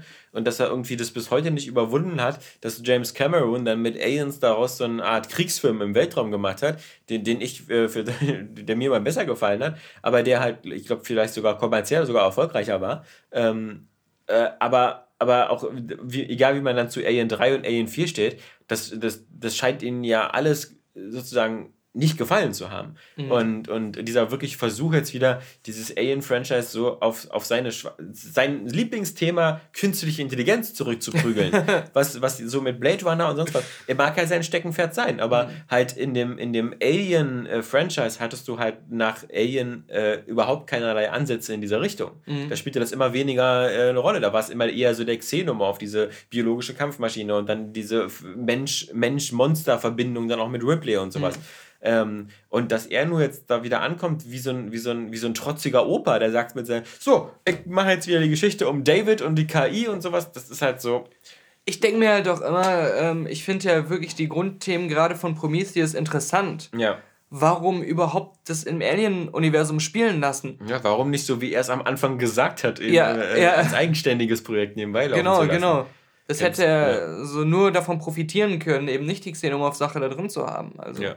Und jetzt zersplittert er das Franchise total und, und, und tut dann immer so, so es gibt so, das, der wahre Kanon ist jetzt mhm. nur Alien 1 und Prometheus und Prometheus 2 und äh, ja, viel, Wie gesagt, viel Glück dann, ja. Nee, Blomkamp weint jeden Tag sich in seine Bettdecke, wenn er das dann mit ansehen muss. Ähm, Apropos die Bettdecke weinen, was, was natürlich auch eine, eine, eine eine, eine traurige Geschichte war. In dem Sinne, für mich war sie nicht traurig, mhm. weil ich finde so eine Geschichte immer einen tollen Abschluss. Aber diese Woche ist ja auch Roger Moore verstorben. Mhm. Und ähm, da merkt man natürlich wieder so, wie, wie, weißt du, manchmal so Rollen auch ein Fluch sein können, wenn fast überall steht, James Bond wäre gestorben. Ja, und ich erst dachte, scheiße, Sean Connery, Sean Connery ist tot. Ist tot so. ähm, die sind ja, glaube ich, fast gleich alt oder so. Uh ja, aber bei Sean Connery hast du halt schon so lange diese ganzen Berichte, wie, wie dement und, ja, ja, und durchgeknallt er ist und dass man den jetzt echt nicht mehr aus seinem Handschellenrollstuhl entlassen darf, weil er sonst wieder in den Wobei er angeblich da auch wieder bei Sean Connery war wieder irgendwie für irgendeine Filmrolle wieder im Gespräch, die, wo er wieder irgendwie aus den Ruinen rauskommen wollte. Okay. Also bestimmt die Liga der gewöhnlichen Gentlemen Teil 2 oder so. Dafür komme ich nochmal zurück. ähm, nee, oder für Tony Erdmann. Stimmt. Also, ja, mit Jack, Jack Nicholson, genau. Ja.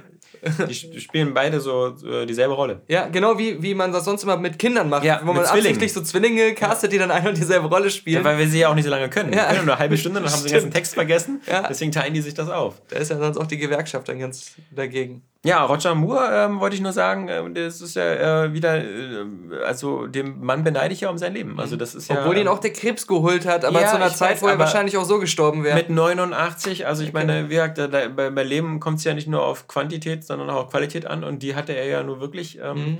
mit seinem Aussehen, mit der Rolle, mit seiner Kohle und mit vor allem war er viermal verheiratet, weil also die, die 89 Jahre scheint er auch ganz lustig ausgefüllt zu haben. Und ich hatte ja auch seine Biografie. Also er hat jetzt am Ende nicht irgendwie gesagt so, dieser Krebs, er hat mir mein letztes Jahr geraubt. Nee. Was ich alles noch in diesem naja, Jahr hätte genau. machen und, und es war ja jetzt ja auch so, dass, dass er auch geschrieben worden ist, irgendwie nach äh, kurzer, aber irgendwie heftiger. Krankheit. Also er hat die Diagnose bekommen, hat sich erschrocken und ist gestorben. Ja, so ähnlich, ja. Also besser als so noch seit zehn Jahren irgendwie mit einer Herz-Lungen-Maschine oder sowas. Mhm. Ähm, aber ich muss sagen, ähm, für mich war er auch äh, immer mit, also eigentlich mein, mein Lieblings-James Bond. Und auch bei ihm halt, hatten wir auch schon öfters das Thema, immer noch der erste Bond mit ihm, halt Leben und Sterben lassen, war für mich auch immer noch äh, mein, der, der, der Lieblingsbond auch, auch äh, lange Zeit. Ich glaube, selbst ja nicht alle James Bond-Filme, nachher ist der bestimmt auf Platz 2 oder so, wobei ich das Gefühl habe, sowas wie Goldfinger packt man nur auf Platz 1, weil ihm das seit 40 Jahren eingeredet wird. Mhm. Ich weiß gar nicht, ob der. Und weil die meisten eher an Austin Powers denken dabei. Und ja, denken, der war doch lustig. Ja, ja. aber, aber Leben und Sterben lassen, fand ich, war äh, mit so, äh, äh so, so dieser beste Kompromiss äh, dieses westlichen Gentleman-Spions, der aber trotzdem ein bisschen augenzwinkernd ist, der aber nicht zu albern ist weil mhm. die Action in Leben und Sterben lassen da gerade in diesen ganzen ähm, New Orleans äh, Sumpfgebieten mit den Krokodilen und sowas, das war immer noch so sehr handfeste Action, ja. Mhm. Ähm, und äh, deswegen war für mich mit so der Beste. Aber sonst ähm, hat er ja schauspielerisch auch gar nicht so viel gemacht. Also jetzt im Gegensatz zu so einem Sean Connery oder so, mhm. war Roger Moore ja nur so ein paar Kriegsfilme. Vorher natürlich in dieser bei uns nicht so bekannten, glaube ich, äh, Serie, hier Simon Templar irgendwie, oder die ist ja bei uns die zwei. Okay. Und, ja. und ähm, aber nach, nach seiner James Bond-Zeit war er ja auch nur noch so in so Gastauftritten bei irgendwelchen Cannonball-Rennen oder bei dem, falls du den kennst, äh, äh, Feuer, Eis und Dynamit. Okay. Äh, das ähm, war ja so ein ganz. Kennst du den? Nee. Äh, Feuerzangenbowle kenne ich. Nee, es gibt ja, es gibt, äh, wie gesagt, es gab ja äh, von, von, von äh, ich glaube, von Willy Bogner, also dem, dem Skifahrer und, und tollen Kameramann. Den kenne ich. Der hat ja auch ähm, bei, bei einigen James Bond-Filmen mit Roger Moore die Kameraarbeit gemacht. Der, mhm. der konnte ja, der, dieser alte Angeber konnte ja so gut Skifahren, dass er ja rückwärts Skifahren konnte, die Kamera halten und gleichzeitig dann die anderen filmen. Mhm. Ähm, und der hat ja dann ähm, zwei Filme selber gemacht. Der erste hieß Feuer und Eis. Äh, ging es halt auch so um Skifahren. Und der zweite äh, Anfang der 90er hieß Fire Ice und Dynamit. Und das war ein ganz seltsames, äh, das war eine ganz seltsame Co-Produktion, also auch mit deutscher Beteiligung, wo es dann darum ging, dass Roger Moore so ein, so ein alter reicher Sack war, der so seinen Tod, Spoiler, seinen Tod vortäuscht und dann sagt so, naja, es, äh, wer an mein Erbe kommen würde, an mein Vermögen oder so, der muss so ein komisches Rennen über die Kontinente gewinnen. Und dann gibt es so verschiedene Teams. Eins auch mit Uwe Ochsenknecht, also deswegen auch so eine, so eine deutsche Co-Produktion. Ähm, verschiedene Teams, die dann an diesem Rennen teilnehmen. Und äh, das sind halt so alle Extremsportsachen. Da musst du dann so mit Fahrrädern, Cross, Downhill, mit Skiern, mit, äh, mit Autos. Und das, was, was man selten im Film gesehen hat, all diese Teams sind von realen Marken gesponsert. Das heißt, es gibt dann plötzlich so Team Milka und Team Chiquita Banane und sowas und noch ein paar Firmen, die es heutzutage gar nicht mehr gibt. Die heutzusacht niemals sowas sponsern würden. Ja, genau. Also heute wäre ja alles also, Red Bull. Unmöglich. Nee, genau. also, weil das auch so, ähm, weil halt die, nicht alle Teams gewinnen. Uh muss man sich mal vorstellen, dass du bei so einem Film mitmachst, wo, wo deine Marke gar nicht gewinnt. Genau, wo das Auto ja. deiner Marke so verbrennt und da die Leute qualvoll drin sterben. Ja, sowas gibt es da nicht, aber, aber dieser, dieser ganze Film wirkt über so weite Strecken eben als so wie so extremes Produktplacement, weil das halt alles echte Marken sind. Aber mhm. dass das damals hingekommen ist, ähm, ist, ist schon erstaunlich. Also, äh, das, wer so einen bizarren Hang hat da für so eine komischen 90er-Produktion, das Feuer, Eis und Dynamit ist echt. Äh, aber das war so die letzte äh, aktive Rolle, an die ich mich erinnere die Roger Moore so gemacht hat. Und danach war er ja vor allem für UNICEF unterwegs mhm. und da Botschafter. Ähm, Der faule Sack. Mhm. ja, aber ja, also ja, klar, jede Wette wäre darauf gewesen, dass Sean Connery der erste James Bond ist, der abtritt. Ähm, aber das kann ja noch werden, ist ja bald. nee, kann nicht mehr werden. Nee, dass er der, erste, erste Bond ist. Nicht. ja. Genau. Du bist wieder zu optimistisch, ja. Alexander Vogt. Der ist ja auch schon tot, das hat mir keiner erzählt. Stimmt, ja, genau. Da kommt er wieder raus. Ach, übrigens, Sean Connery ist vor zwei Jahren verstorben. Ja. Aber er wollte daraus keine große Sache machen. er konnte nicht mehr reden. Ja. ja. Ja, vor allem nach seinem Tod konnte er nicht mehr reden. Das ist ungewöhnlich. Ja. Ich habe ja mal den Begriff geprägt, irgendwie postmortale Verhaltensstörungen ja. hier im Podcast. Das sind die also, schlimmsten. Genau. Ja. Das ist eine dieser Sachen, die man im letzten Wiki findet, ja. äh, wahrscheinlich. Wenn nicht, dann mal ran an die Tasten. Ja. Weil. Findet man da eigentlich auch einen Eintrag über den Gitarrenspieler? Ich weiß es nicht. Der spielt ja schon. Ja. Äh, bestimmt. Also garantiert. Da müssen die Leute selber bei das letzte Wiki.de gucken. Aber äh, der Eintrag, um den es heute geht, ist aus der letzten Woche äh, das Showmaster Retirement ja, Castle. Ja, ja, Im Showmaster Retirement Castle finden alle abgehalfterten Showmaster, die zurzeit keiner geregelten Arbeit nachgehen, eine Unterkunft. So wie wir beide. naja, ich eigentlich nur. Du gehst ja einer geregelten Arbeit nach. Ja, ja, und was für einer. So sitzen sie den ganzen Tag im Warteraum die Zeit ab und hoffen, dass das rote Telefon anfängt zu klingeln. In diesen Anrufen werden die einzelnen Showmaster für Kurzauftritte, Reiseberichte bei Sonnenklar TV oder als Teilnehmer im Dschungelcamp reaktiviert. Sobald ihr Außeneinsatz vorbei ist, meistens aufgrund schlechter Quoten oder totalem Rückfall in den Suff, kehren die entsandten Showmaster zurück in das Retirement Castle, wo sich sofort die Gebliebenen um sich scharen, um kleine Neuigkeitshäppchen aus der Außenwelt erfahren zu ja. dürfen. Äh, würde mir wahnsinnig viel bedeuten, ja. wenn äh, der letzte Musikant, der bei uns jetzt noch die Gitarre spielt, ja. jetzt auch mal Feierabend machen darf. In der Endlosschleife. Genau.